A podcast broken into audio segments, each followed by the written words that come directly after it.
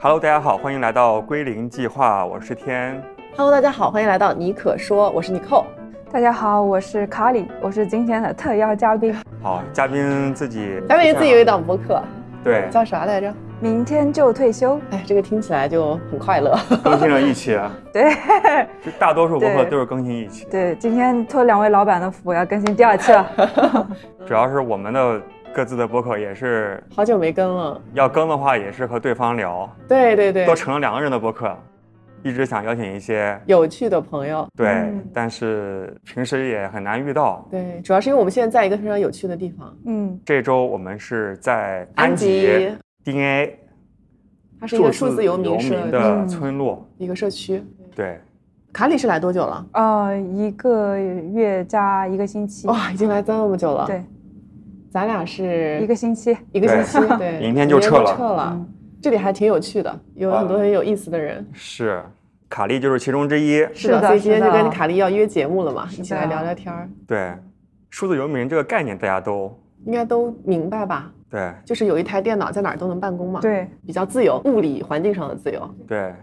卡莉是从什么时候开始自由的？啊、我从二二年一月份离职的，大概是二月份吧，一月底快差不多过年的时候。一一年半了，这个对对数字游民的状态是，所以这个历程是怎么样的？啊，是这样，就我工作八年，就是在传统，不能说传统，就说 Web 二吧，啊、在 Web 二 Web 二、Web 三，咱能不能通俗一点呢？因为为了引入我后面 Web 三的工作经历，就做一个区分。哦，OK，在 Web 二的这个世界里是待了八对对年，是吧，对待了八年，我相当于是赶上了 Web two 的整个行业的红利期，就是它是从 PC 到移动互联嘛，那时候就是一个风口，就是从一三年左右是一个新媒体运营，然后到后面变成各行业都要去做 App，什么所有的网站都可以用 App 重新做一遍，然后又去做 App 的那个创业团队里面，然后又去做电商的活动策划，因为那时候流行电商大战嘛，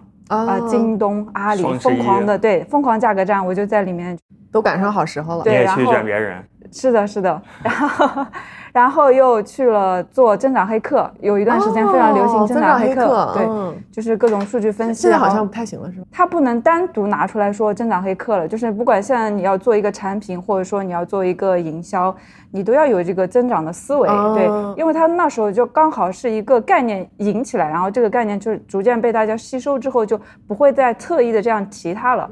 就是融入了平时的工作思维习惯。是的，是的，而且那时候有一本书很火嘛，就是《增长黑客》，然后后面我又去做了品牌公关，这样做了八年，然后八年之后就到了二一二二年的时候，我整个人就感觉我在一个瓶颈里面，就是因为前期当整个行业还是势头很猛，有很大发展空间的时候，我觉得我每天都能吸收到新的东西，然后看到整个行业也是有很多的机会的，很有那种爽感、很刺激的感觉。干劲，是吧？对 对对，很感觉每天都在很很进步有干劲。是的，因为我自己我对自己是一个有要求的，然后每天会逼问自己啊有没有进步啊，或者什么什么之类，真的是这样子的。怎么听起来好像像尼寇同学干的事情？，对，就不就是不能闲下来。哦，你也有这样吗？我好像就就是是一他个这样的人。他比如说一上午他在看什么内容啊，或听个播客啊，他会觉得这一天没有产浪费掉了。出是吗？很焦虑对，就是觉得要自己是一个忙着的状态。嗯但我最近在调整了，我发现我过去一直是这样的状态，已经生活了好多年了，尤其是工作方面也这样。是我我也是这样。然后，嗯，尤其是当整个公司。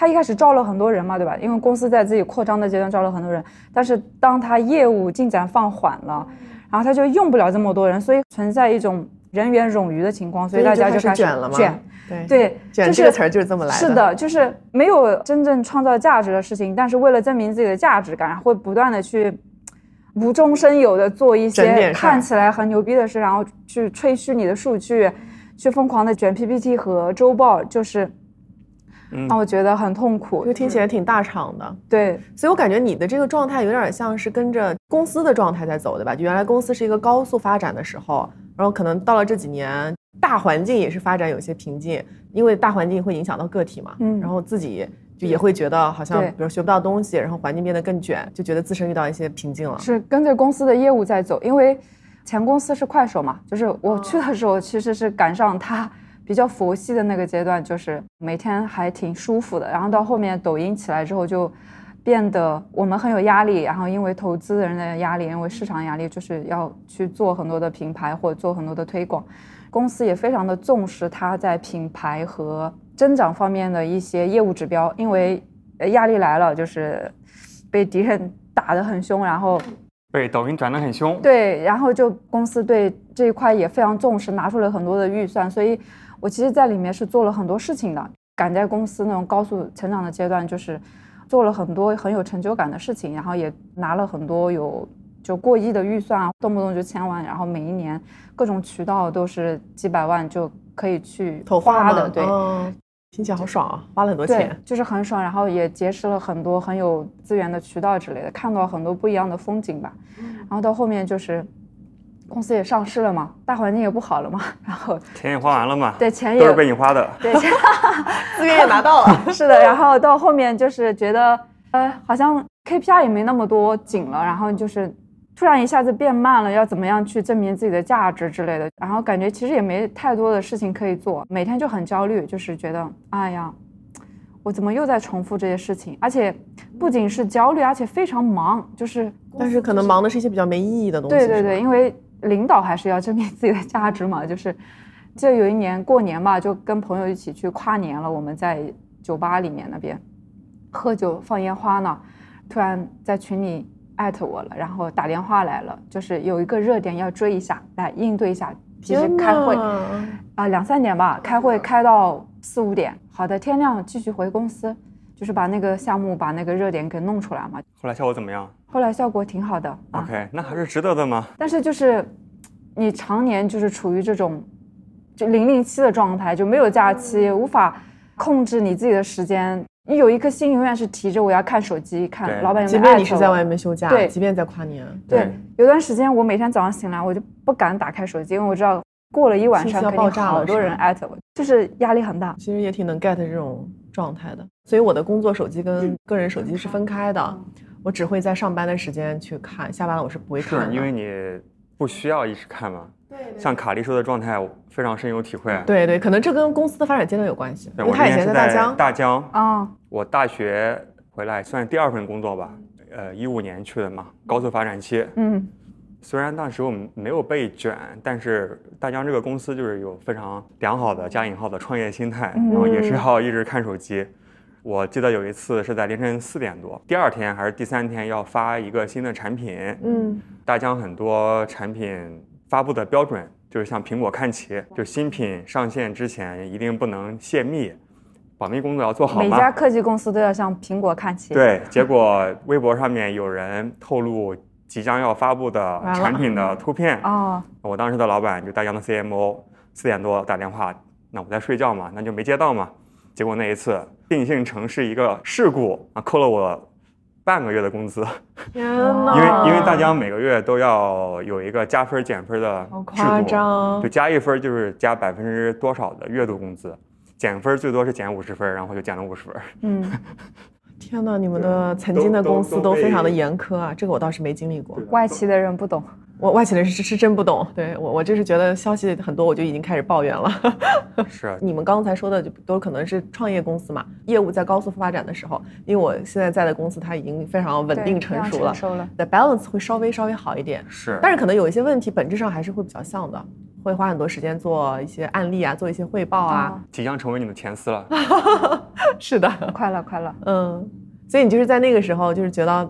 遇到了一些瓶颈，然后就想说换一个工作的状态吗？我我那会儿就是非常的纠结和挣扎，因为那时候根本没想过裸辞这件事，害怕，因为觉得在大厂已经有对已经正常的，对有有光鲜的 title 对吧？然后有不错的薪资，就觉得还能跳去哪里呢？跳到另外一个大厂，其实跟这个工作性质可能也是一样的。当我感到焦虑和没有成长的时候，同步做了两件事情，第一就是报名了一个在职的 MBA，就是去考。什么北大、清华、人大这种东西，还有上海的交通大学什么，后面我升上了那个人大，北大、清华没申请到，还同步还去面试腾讯，然后拿到了腾讯的 offer，但后面我两个选择都没有做，因为我当时我觉得我不行了，就是我有点抑郁了，精神高度紧张，然后感觉不到自己未来会往哪里走，好像在一个死胡同里看不到希望了。就是我知道我做这两件事情依然是用新的问题来掩盖这个问题。我知道如果我去拿了那个 offer 去干这个活，可能又还是回到原来的可能比原来还要辛苦。因为我现在在这个团队里，老板对我是很认可的，就是团队之类的对我都很好，我干的也很驾轻就熟了。只是我人会被耗在这里面，让我觉得很痛苦。那我去到另外一个团队，我面临一个新的业务。然后我刚去，我肯定会很多事情会重来一遍。是的，我还要证明自己的价值。就前两年还是要冲一冲的嘛。是的，我就觉得我可能会更加要挂掉，就是那时候还经常失眠嘛，就白天就觉得精神已经熬不住了，然后浑身也会疼，然后这样焦虑。然后，但我心里有一个声音，就是我想停下来，我想找一个没人的地方，就像山里隐居一样。我好像很懂那种心情。对，就那个声音特别响亮，但我每次把它压下去。可是到后面，就是我的身体已经真的不行了，就是特别的痛苦，就 fuck，就直接辞了吧。说要辞职，比如说像我，啊，我最近不是辞职，但我其实是考虑一段时间的。但我后来呢，也是跟他在讨论的时候，发现这个事情就怎么讨论都讨论不出来结果，因为这个事情就是你怎么分析它，它都不对，就理性分析它就是辞不了的。所以有一天我突然就觉得不行，我就要辞了。所以我不知道你当时是。就不考虑，就直接斩断了，不管了，不管我亏了多少，损失了多少，就年终奖要发了，就要要抛了。对，那时候也没管了，因为我们年终奖是要到四月份，然后就要吊着四月底，对，所以就还是内心的那个声音就告诉你，就是你还有身体也不行了嘛？我们俩的状态可能就是不太一样的，就是我八年来一直是处于一种。非常压榨自己的状态，就是他那个状态可能是我，因为我现在在谷歌嘛，我之前是在亚马逊。我在亚马逊的时候，在的那个部门，它是一个创业公司的感觉，我就是压榨了自己一年多。嗯，对，永远有更高的对，永远有更高的挑战，target 跟目标。然后我就是把自己压榨了一年之后，然后跳槽去了谷歌。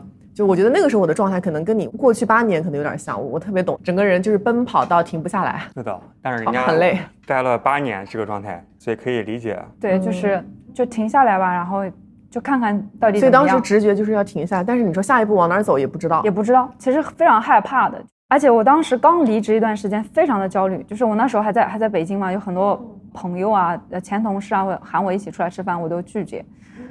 因为我不知道跟他们聊什么，我懂，状态也不是很好，也也不是很清晰嘛，感觉没有价值，感觉自己没有价值。就像一些同学会啊，如果混得不好，对，去干啥呢？是的，是的，不太敢去，就觉得好像我的同龄人在超越我，就有有这种感觉啊。那你后面怎么是慢慢走出这种状态的呢？就是给自己找事做嘛，就是它像是一辆开得非常快的车，你一下子就把它刹住，刹不住的，它惯性特别强。就是即使我离职之后，我每天。不行，我得找事做，就疯狂的看书、写东西，然后了解新的行业，我要找新的机会，好像卯足了劲要重新干一番大事那种感觉。然后就是去了解，发现了，哎，怎么有 Web 三这个东西？你这两天一直把 Web 三挂在嘴边，我们都没好意思问什么叫 Web 三啊？因为你的人生阶段就是 Web 二到 Web 三。对，现在咱们正式进入到 Web 三。好的，好的，那就要进入到科普环节了吗？稍微科普一下。呃，Web 三其实和 Web 二它有点像是两套不一样的系统，就是你。看 Web 二是互联网，对吧？我们现在用的各种东西，它全是一种移动网络，对吧？你这个 WiFi 或者说什么东西，你就可以。就是 Web three，它是建立在区块链上的，所有东西都是建立在区块链上。我们用的现在用的微信的 App 或什么，全是由各个公司去控制他们的数据啊，他们的产品啊，呃，用户的资料全都在这个上面。但是 Web three 就是全部是上链的，你的用户数据啊，也不是说归某一个大公司去垄断的。它和它最核心的区别就是去中心化，就是矿工来维护一个数据库和用户数据，而不是某一个公司独享它。你像抖音啊这种这么大的平台，因为它有了好几亿的用户，是吧？它为什么现在这个平台这么值钱？就是因为这些用户给它带来了价值，这些用户成就了它，让它可以接广告，对，让它可以有各种变现的方式。但其实这些基础的数据是我们提供的，是吧？如果我们不在这个上面，它也赚不了这么钱。那这个 Web Three 相当于就是去掉这种大公司把你的这个钱赚掉的那种概念，他是想说，这个产品做出来就是收益或你自己创造的东西全是你自己的，你是可以。去获得这个收入的，而不是由这个平台来控制了。而且你的数据是完全不用你自己掌控的。如果你的内容触犯了什么规则，动不动就把你删了，是吧？你投诉都无门。你觉得你说的很正常的话，他说要删你就删你，对你几百位的大 V，几百万说没就没了。对，他觉得你影响他平台的生态了，他觉得你流量已经太大，我不想让你一家独大，我就压压你，我把你的流量给你卡住，对吧？你就没有流量了。其实你就是一个没有话语权的人，就是大公司的赚钱工具。对，打工。然后在 Web3 就它的概念就是你完全。有你自己数据和产品的控制。OK，听起来非常美好，但是我想知道和你个人有什么关系啊？有什么关系？我也想问，这个商机在哪里？呃，了解到这个东西之后，我就燃起了一种热情。首先，这个热情对我来说就很重要，因为你得先有兴趣。对，前一段事业里面，我就觉得我热情被消耗掉了，我不知道去哪一个行业。然后我看到这个有热情之后，我就开始研究。这让我回到我刚毕业去互联网公司工作时候那种感觉，就是有很多新的产品在欣欣向荣的出现，就觉得真有意思。那时候还是牛市，就是啊，整个行业或资本其实就非常热的。然后我研究一段时间，我写了一些东西啊，然后有很多人找我，就是有项目方，然后有投资人，然后把我拉到各种群里，还有各种项目就找我一起来合作，让我当个 CMO 啊，让我去帮他们去操盘一个项目啊，还有让我去工作的，就正反馈就来了嘛。哇哦，这个公众号也叫明天就退休，所以当时就是研究了这个行业之后，写了一些公众号，是吧？对，对写了一些。在二一年，二二年，二二年，就去年年多。对，因为去年，因为去年就是 Web 三这个概念特别火，当时不是有一段时间上小宇宙很多这个方面的节目，所有人都在讨论嘛？对，嗯，直到。ChatGPT 出现，对，包括之前那个 Meta 不是也什么 All in Web 三嘛，就改名了嘛，特别火。对，还有马斯克就炒那个狗狗币。对，所以还是通过自己的学习产出了挺多很有价值的内容。但前提是他非常有兴趣对这个东西。对，嗯。那除了内容之外，你到底做什么呢？我就进入了一家公司，就是国内回去工作了。对，他是远程工作，这个去中心化对，Web 三全是 remote 的工作制，因为员工都在全球。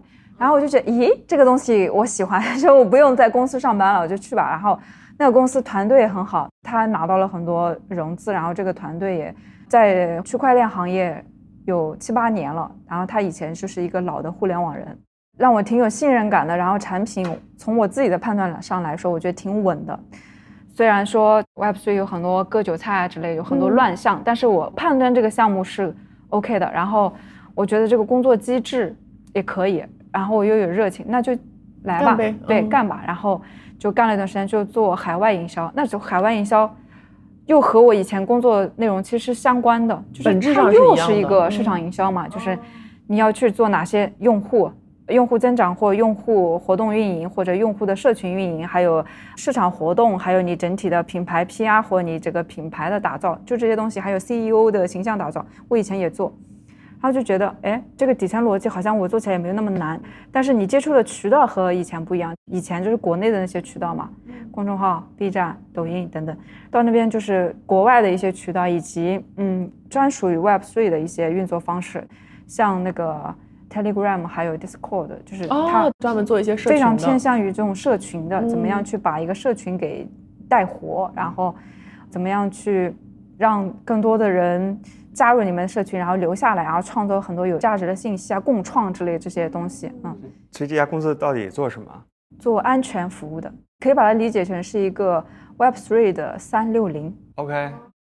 所以你刚刚说你会去做一次海外那几个渠道的一些运营，就也是很有经验了吗？啊，算不算很有经验？我进去之后，我觉得对我来说，那个国内和国外有很大的一个次元壁在里面，最大的就是一个文化差异。get 不到那个海外，其实每一个渠道它的用户群体还有他们的文化特性是完全不一样的。而且我们现在又跨了一个中西方，而且我英文我我读可以，但是你让我用很 local 的方式去表达，我也表达不出来。国外很流行用那种么么图，me 就是 M E M E，就是一个表情一个图，然后给它打一个方框标签，加一些吐槽梗啊之类的，类似于国内的那种表情包。然后有时候我都 get 不到。你看我 get 都 get 不到，我怎么样去创造一个梗？因为其实，在国内做刷屏，你最重要的就是要有一个朗朗上口的记忆点的词，你要造词造概念，让大家记得你。那在国外，我怎么样造？我觉得我不擅长，我造不出来，我需要很长的时间去让自己深入。一个安全服务公司要去做这些事儿啊？因为他要做品牌营销呀。他要在 Twitter 在哦营销自己的全全网上对，所以他要他的他做海外目的，他的标用 IP 户是海外的用户，中中国公司。对，这种 Web 3它面向的客户群体全是遍布全球的，所以它这个整个的产品宣发，还是说公关文啊，或者是一些日常的更新文、产品介绍，全部都要是呃海外版本的、国际化的。所以它是一个 to C 还是 to B 的产品啊？它是 To B To C，哦，都有。对那后来呢？我干了大半年吧，我就觉得就干也能干，但又又回到了我以前在公司上班的那种状态。我觉得你就是不想在公司上班。对，然后我就到那个时候，我终于 get 到了我原来我就是不想在公司上班了，就是不喜欢那种工作制度了。我觉得哎，那我有个问题啊，就是说你即便是远程，你都不愿意给公司上班，对就是远程也逃脱不了，不是汇报给老板啊，汇报、就是做开会、KPI，就还是这事儿，对吧？每天要拉齐来我们拉齐一下，沟通一下。哦，还是要有 OKR 的。对，有两个月，然后你这个月要做到什么样子，然后定年度规划，今年的重点，然后那个规划会不停的改嘛，然后你月度规划，然后周报，所以本质上还是回到了就是之前的那种只是熟悉的地点比较自由。对，然后然后意识到了这一点之后，意识到这一点之后不干了，又不干了。其实就是一个慢慢哎更加清晰自己更加清晰想要什要么的什么状态，对，但是也要去体验，是的体验是的。你知道吗？我从这个经历之后，我才知道，就是我原来以为我不喜欢是这个工作内容，那我换一个让我有冲劲的内容好了。那我换了之后，我发现我依然不喜欢。哦，那我讨厌的就是这个工作制度了。对，嗯不是工作内容。对所以后面你就是决定还是想给自己干，对吧？对，然后我就想，那我做什么呢？那会儿我还看了一个呃罗伯特清崎的采访视频，就是写《穷爸爸富爸爸》那个作者嘛。哇，那个视频把我看的好燃啊！就那天晚上，燃的点在于什么？他说他的一些创业经历嘛，他是一个很牛逼的企业家，他爸是一个教育部的政府高官，然后他小时候就问他爸，为什么学校不教我们理财，不教我们赚钱呢？这个书里面我也有印象啊，然后他爸就说政府不允许，然后我当时看到那个视频的状态就是，我说我靠，这不就是这个时代和这个社会的阴谋吗？为什么不教我们赚钱呢？不就是要把我们当成一个螺丝钉吗？好让我们安安稳稳的去打工、买房、去消费，然后一生就被嵌在这个社会运转的齿轮上，你不脱轨，然后好让这个统治阶级或既得利益者坐稳他们权力的交椅。是，就是咱们就说资本主义国家啊，对，资本主义国家，他们设置出来的一个体系和圈套。对，因为资本和政治是相关的。那么它整个的一套制度，就是从小到大，就是让你成为一个高效的对。工业经济流水线上面的一个熟练工人。然后我就觉得工作是一个骗局。我们人生下来，其实好喜欢这句话。我们从小被灌输要上一个好的学校嗯啊，找一份好的工作，然后退休了，在大城市买房子啊，过光鲜的生活。我现在我突然就想到啊，我现在要的我根本就不是一个好工作。人最重要的不就是赚点够自己生活的钱，然后好好做自己的活着嘛，喜欢的事情吗？嗯对，其实你想想看，我们如果在北京或者是深圳，每个月咱们就是说赚三万块钱，嗯。交完房租，也没多少再交点税，对，然后同事之间吃吃饭，约一约，没有没了。钱也不剩钱。三万块钱刚好花完，嗯。咱们在安吉，虽然我们只来了一个礼拜啊，哎，你有算过吗？你上个月一个月花多少哦，钱？我我觉得我两两三千块钱生活三千块钱可以过得很好了。而且生活品质也没有太大影响。对挺舒服的。对啊，所以就到底赚多少钱才够花呢？还是取决于说你自己的生活状态。对，那个时候我就知道了，人生的目的就是赚钱呀，不是为了工作啊，就是那我想办法赚钱就好了嘛。那实际上赚钱的方式就有千千万万种了，有很多。你看我们这种就是 属于互联网精英了，打个引号的很资深的互联网用户了。视角其实是非常局限于五环内的，看不到很下沉的市场或这个广袤的世界到底在发生什么。其实有千千万万种赚钱的方式，不是只在大公司上班而已。对，之前有本书叫《只工作不上班》，不上班，那不就是现在卡利的状态吗？是啊，来碰一个。谢谢啤酒事务局的老板。我们现在在喝，嗯哪一款酒啊？嗯，前天啊，这也是在这边很好玩的，就带大家临时去酒厂喝酒。是的霍，不非常好玩。广华老师哦，对他让我叫他老板，他想当老板，他不想当老师。广华老板 赞助了几桶浑浊 IPA，我们背过来的，这酒蛮香的。是，所以这边就很开心啊！你看我们，当然白天也要工作，但是想不工作也可以不工作，也可以去玩儿。对，嗯，然后继续，所以就是突然觉醒了嘛。对，不一定要上班赚钱就好了嘛。但是赚钱有很多种方式。是的。那么问题就来了，怎么赚钱？怎么赚钱？那就是那个三个圈嘛。我喜欢的，能赚钱的，我擅长的，找个交集，找个交集嘛。那就是市场营销呀。我干了这么多年，而且我干过很多得到老板和行业认可的 case，我也在公司得到了很大的提升。之前我做过几个项目，然后老板都比较认可，然后又给我算是破格提升做我们 CEO 的 PR，就是我们上市公司的老板他们出去去做一个演讲啊之类的。好厉害！PPT 是我做的，就是从业这么多年，我是对自己的能力是有信心的，就是我觉得我帮一个公司去接点活做好了，我肯定是饿不死的。那就行，定了这个想法，那就这就是我接下来的方向。然后有了这个想法之后，我就。过了两天嘛，然后我的前老板突然就给我发信息，他说有一个项目想让我给他做一下，然后就是感觉宇宙听到了我的订单，就我下的订单被宇宙听到了，对。对，而且你的前老板还挺支持你的，老我前老板非常支持我，就是他帮我介绍到腾讯了，然后我走的时候他非常的挽留我，然后也经常和我沟通之类的，就是说让我回北京啊。以后可以去找他之类的，对，就是那看来之前的工作其实真的挺优秀的。我跟你说，老板信任的，老板很喜欢你，是的，嗯，对，这种也是好老板，可遇不可求。是的，是的，我觉得我很幸运。所以那也还挺顺利的，就辞完职之后立即找到了方向，立即有了订单。对，然后更加有信心了嘛。我们也聊过嘛，然后我就说我现在对我要求很低。我当时有这个想法的时候，我说我要赚多少钱，那我其实已经赚到了，就因为我对我自己目标非常低，现在就是不焦虑，因为已经达到目标了呀。对。我给自己定的时间线，就比如三年之内赚的非常少，没关系，我只要不饿死就可以了。那三年之后，它可能会慢慢的有时间的复利啊，这里会成长一点，然后慢慢也会有新的机会出现。反正那时候不管怎么样，我肯定是不会饿死的。但我自己可能过得非常的幸福和有热情吧。那我就觉得这就是成功了，找到自己的一生就是成功的一生。啊，我觉得卡里给自己的那个定位非常的清晰。对的，就是不要给自己设定太高的要求。我不是刚提了离职嘛？我其实最近一段时间，我觉得就是有一些不自觉的焦虑，嗯，但我觉得这个焦虑可能是把自己现在的可能的收入跟自己之前比，那肯定没法比呀。我原来的时候我是需要去公司上班嘛，我现在又不用上班了，就是我其实是有有一种既要又要的感觉，就是我又要这种自由，但我又要以前的收入，那在刚开始怎么可能嘛？所以我就是会不自觉的陷入到很多的焦虑。但我刚刚听你讲了之后，就会发现。还是要去合理的 manage 好自己的预期，就比如说我现在，哎，我不饿死，那我肯定饿不死啊。那我每天开开心心的生活，嗯，你可以过得很好。欢迎你来按揭。对，把天哥撇下。哎，我觉得这个调整预期蛮重要的。还有就是调整自己的欲望，不可能什么都要。对，就做减法嘛。嗯，痛苦其实就来来自于想要的太多，你的你给自己设想的预期和现实之间的差距。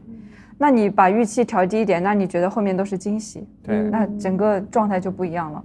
但是有没有那么一时半会是有焦虑过的呢？有啊，但我知道那个只是我对某件事情的焦虑，不是我对人整个人生的焦虑。好，焦虑有时候是一种迷茫，我不知道我要怎么办，我怎么办？但我知道我的大方向是什么的。焦虑的时候我就想三五年，三五年，对，这个也是一个很好的缓解焦虑的方法，就看得稍微长远一点。对。而且，如果真的是自己喜欢的一个事情，做三五年，我觉得它也不是个很长的时间啊，对吧？对。李扣同学今天上午还是昨天上午刚跟我说有一个十年计划，你现在想聊吗？我觉得我可以简单的说一下。我觉得我跟卡莉有一点不一样的呢，就虽然说我现在也辞职了嘛，但是我发现我未来想要去从事这个方向，跟我现在做的这个，比如营销啊、出海啊，是完全不一样的。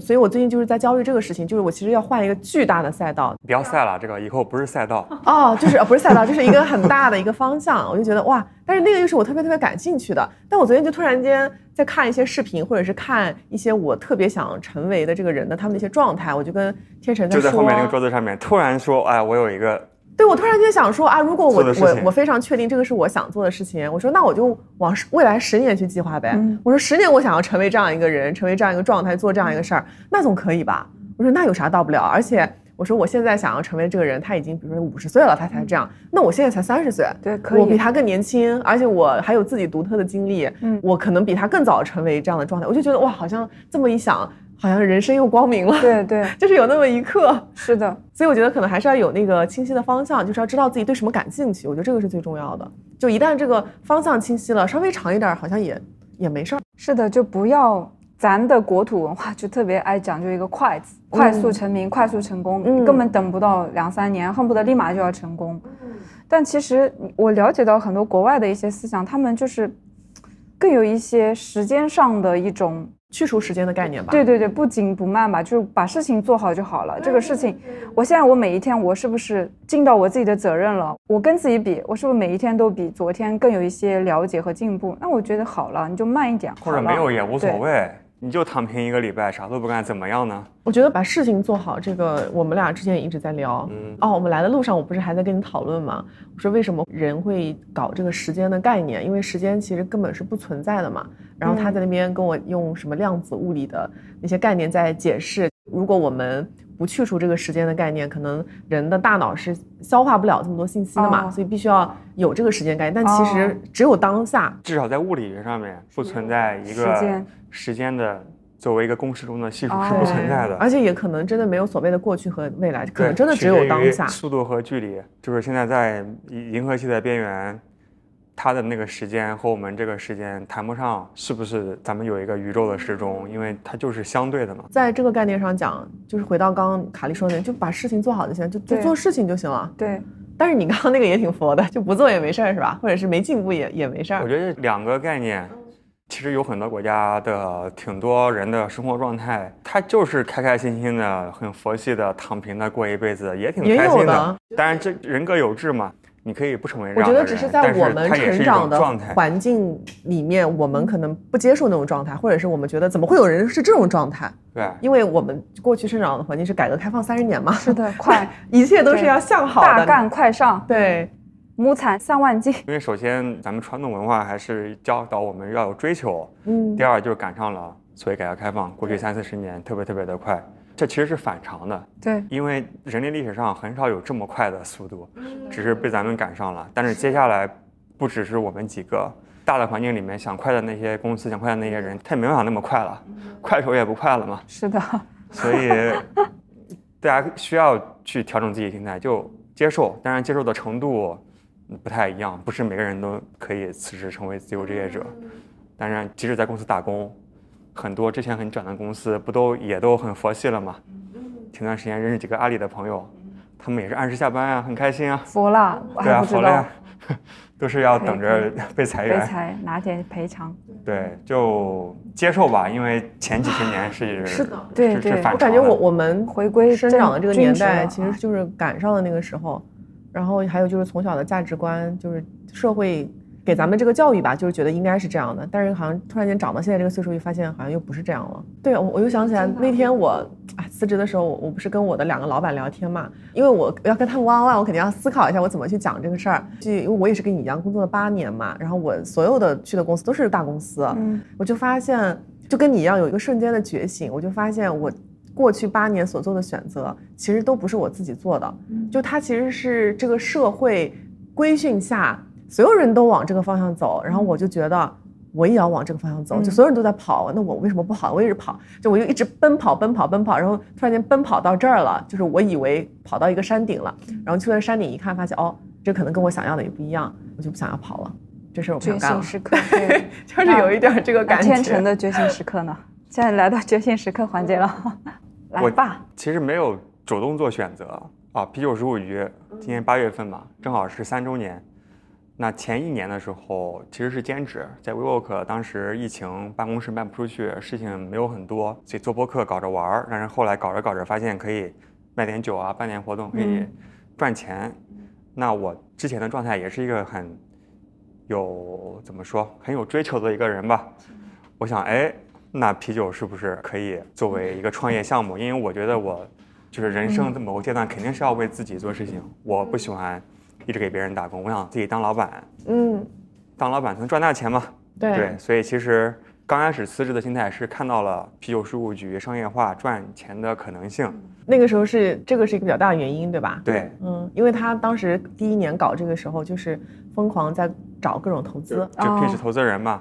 二一年的四月份离职。当时其实消费品行业的投资环境还挺好的，对，我觉得这跟大环境也有关系。当时有很多新消费品牌，嗯，到二一年的下半年就明显感觉大家这个热潮就有点降了，嗯，所以靠投资不行，就自立自足嘛，还是把它当创业公司来做。但是这两年，首先自己我觉得做的不是很好，行业也有关系，我觉得我们能力也有关系，它就注定跑不了太快，要么就只能接受，要么就回去打工，继续拿一份还不错的薪水。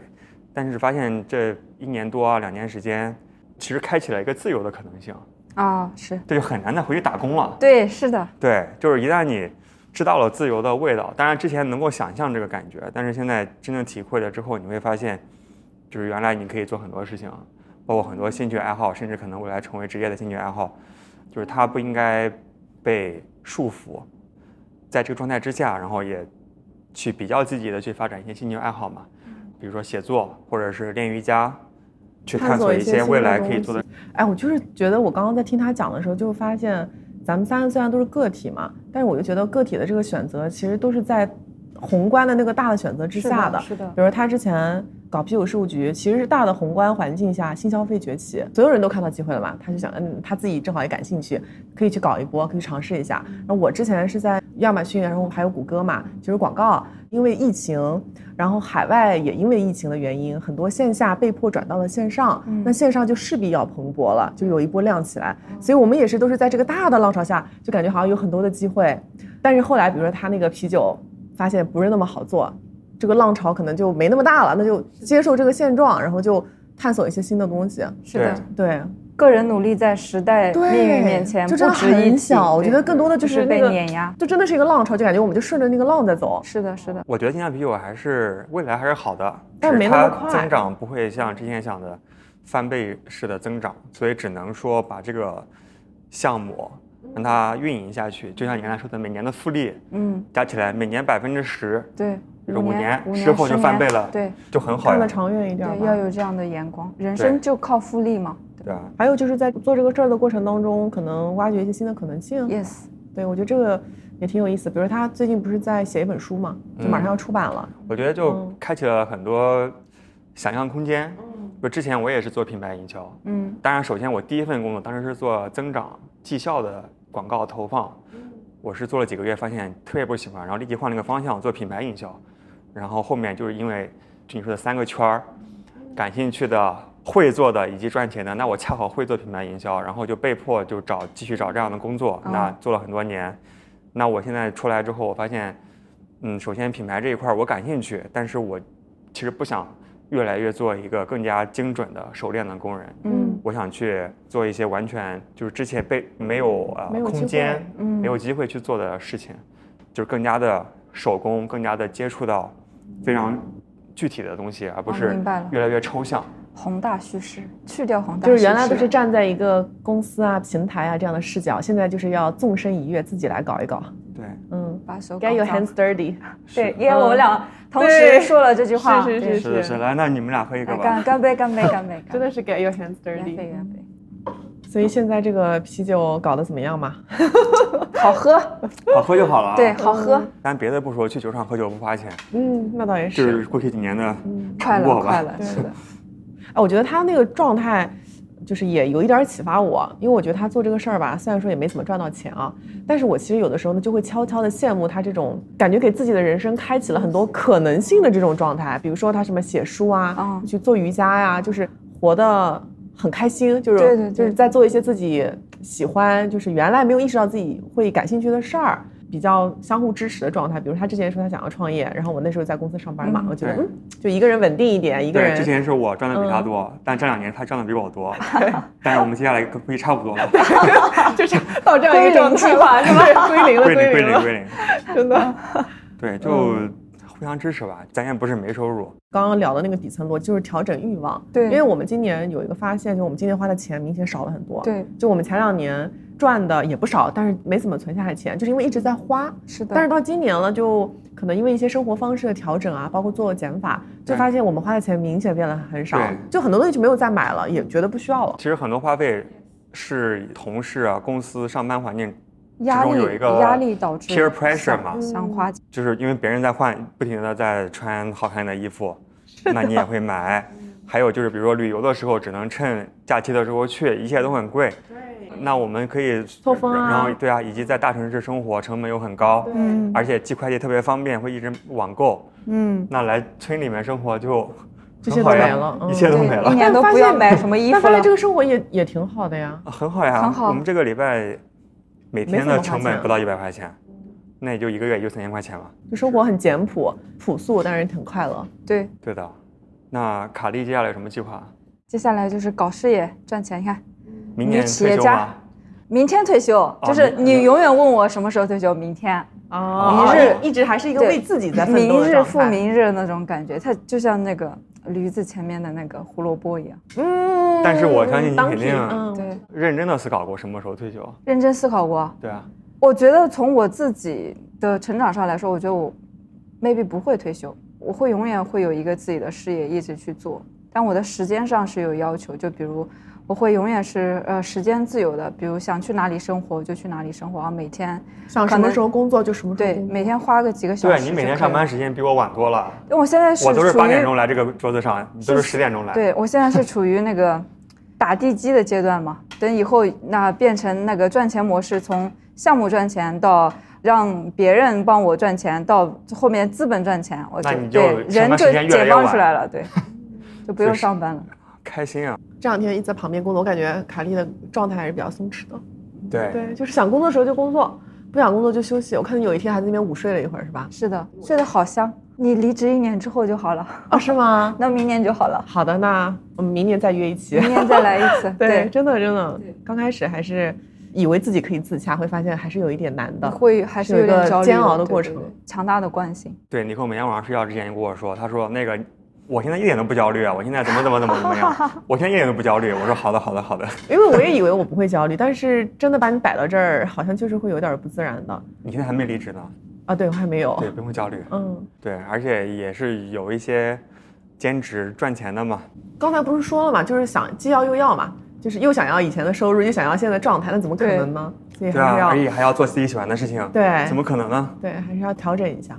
那你接下来会一直待在这边吗？哦，不会，我大概二十号的时候就走了。就是两周之后去哪里啊？先回家，我在南京那里租了个房子，嗯，那回去待一段时间，可能接下来会换几个地方去走走吧，去旅游啊，然后巴厘岛，我们强烈推荐的。巴厘岛，哎，我我们在策划一个事儿，啤酒旅行到巴厘岛吗？啤酒瑜伽旅行。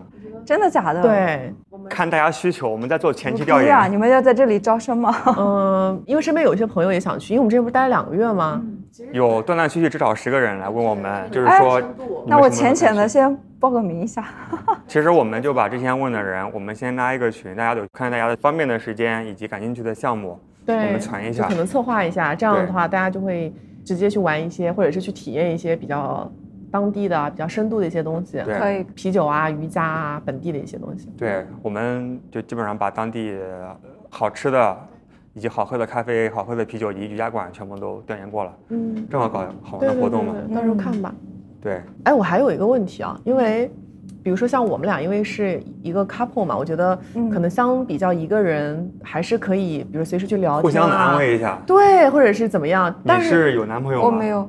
你说孤独感是不是？对，就怎么去交朋友啊，或者是怎么去应对那个孤独感？我觉得我不孤独，就是你说和任何关系，我觉得人一个人最重要的关系就是和自己的关系。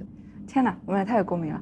就是我曾经在工作的时候，我时常感到孤独，因为我觉得我跟我自己失联了。嗯，就很多声音都被我压制下去了，我又不听，然后就疯狂的卷自己。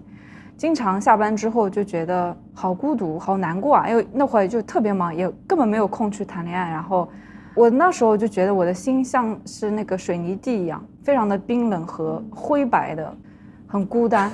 然后被工作消耗的。对。然后现在我觉得我的生活非常的多姿多彩。就是如果你让我在什么地方待着，你给我网络，给我几本书，够了。呃，给我一些音乐。对我就觉得对啤酒，精酿啤酒那个啤酒事务局，然后我就觉得。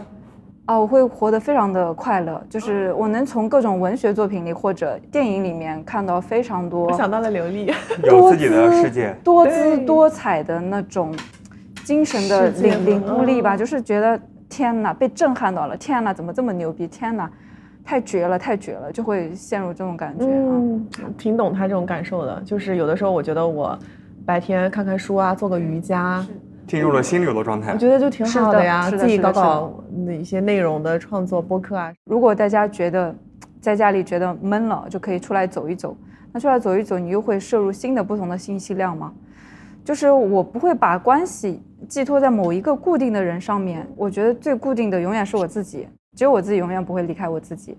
那些人，包括你们或这里的人，其实都是属于我我的一种关系，或者我的一种社交网络，不就是可靠。对对，但是这个世界它就是流动的呀，对它在就是就算你现在找一个什么固定的伴侣之类的，它也是流动的。是你也是流动的所有，人都是啊，是的包括他的状态也是流动的，对，对。再好的朋友包括友，是的包括我觉得自己的状态也是流动的呀我今天的想法跟昨天也不一是的，样。是的，对嗯，流动状态特别好。对，嗯你就从每个人那边都可以学到和你不同的视角，都。但是我觉得关键是要接受这种流动，因为很多人他之所以有焦虑，或者是他不高兴，就是因为他觉得这个不应该是动的，就是你就是应该是这样对对对，其实还是要顺应这个流动。害怕这种不确定性，对，这是基因形成的一个惯性，嗯，因为基因有一种倾向，就是要寻求人类确定简史性和稳定。嗯，还有我最近看的那本《洞见》，为什么佛学哦是真的？我看了那本书之后，我也是非常的震撼，因为发现我们现在很多原来人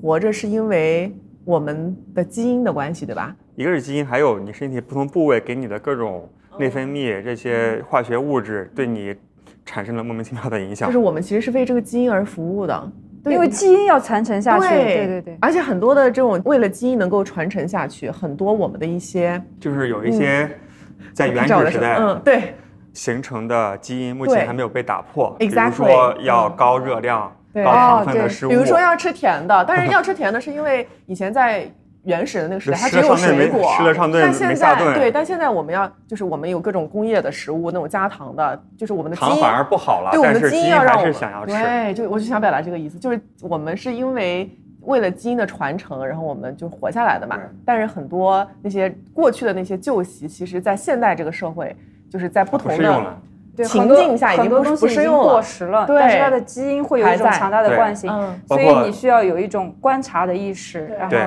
包括比如说我们很怕出丑这种，那是因为在以前我们祖先的那个年代，我们就那么一点人，就比如说我今天出丑了，哦所有人都会知道。对包括 yes 对于追求稳定性的偏好，也是因为在那时候就是一个小群体，嗯，没有这一起的话，会有野兽，就会死会有另外一个部落，对会把你抢走，把你杀掉。嗯所以其实是安定感，对咱们的这种安定的，他就是为了金而服务的。是的对对，但是对它并没有什么理由，因为咱们现在社会就是个流动的状态，而且接受流动，并不是说我们不珍惜身边的人，而是因为此时此刻咱们恰好在一起，而且最终要分别的这群人，我们会更加珍惜他。嗯，所以流动没啥不好。是的，是的，嗯，因为这个世界就是这样子的，对的。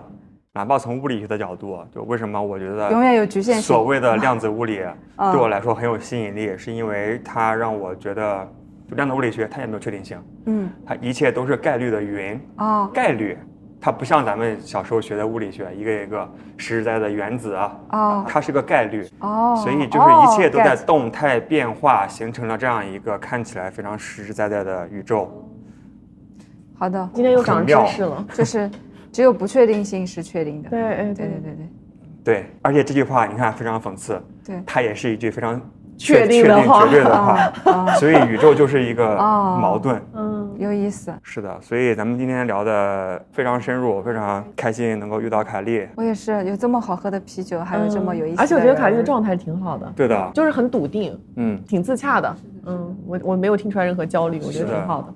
今天跟你聊完之后，我我自己也反思一下。行，那接下来去找你们喝酒，可以好好，就随缘吧，随缘随咱们缘。对对对，也不保证说什流动么时候流动，是的，是的，对再次相见。咱们说到这的时候，我又想起来上次我们在巴厘岛走的时候，我问我的瑜伽老师，因为我们不是要走了嘛，我就说老师，我们下次比如什么时候相见？老师刚刚说的话就跟刚大家说的一样，老师说我也不知道我下次在哪儿哦，就是老师说，因为我后面可能也要去印度去学习，嗯，然后有可能学习完之后我就回来。他说你现在问我，我也不知道，但是我会确保的是我每天都会在练习，我每天都会过好每天。而且我们离开的那天，大家就聚一聚啊，聊了很开心一上午，对，就是。就是在一起的时候就好好珍惜。对，我觉得在那个状态里面，大家也都是非常接受的，就是这一切就是流动的。对，然后也没有人说很悲伤。对，我觉得就是练瑜伽的人或者是禅修的人，大家已经接受了这个潜移默化，就是可能没有看到什么哲学啊、什么物理学，但是都能够对于这种流动变化以及不确定性，非常从内心可以接受它。太好了，太好了。对的当下接接受流动。接受当下，行，那差不多，你外卖到了啊？啊，对，我们去吃饭了。好，去吃饭了。行，谢谢卡莉，谢谢卡莉，谢谢大家，拜拜，拜拜。给只想工作不想上班的人鼓掌。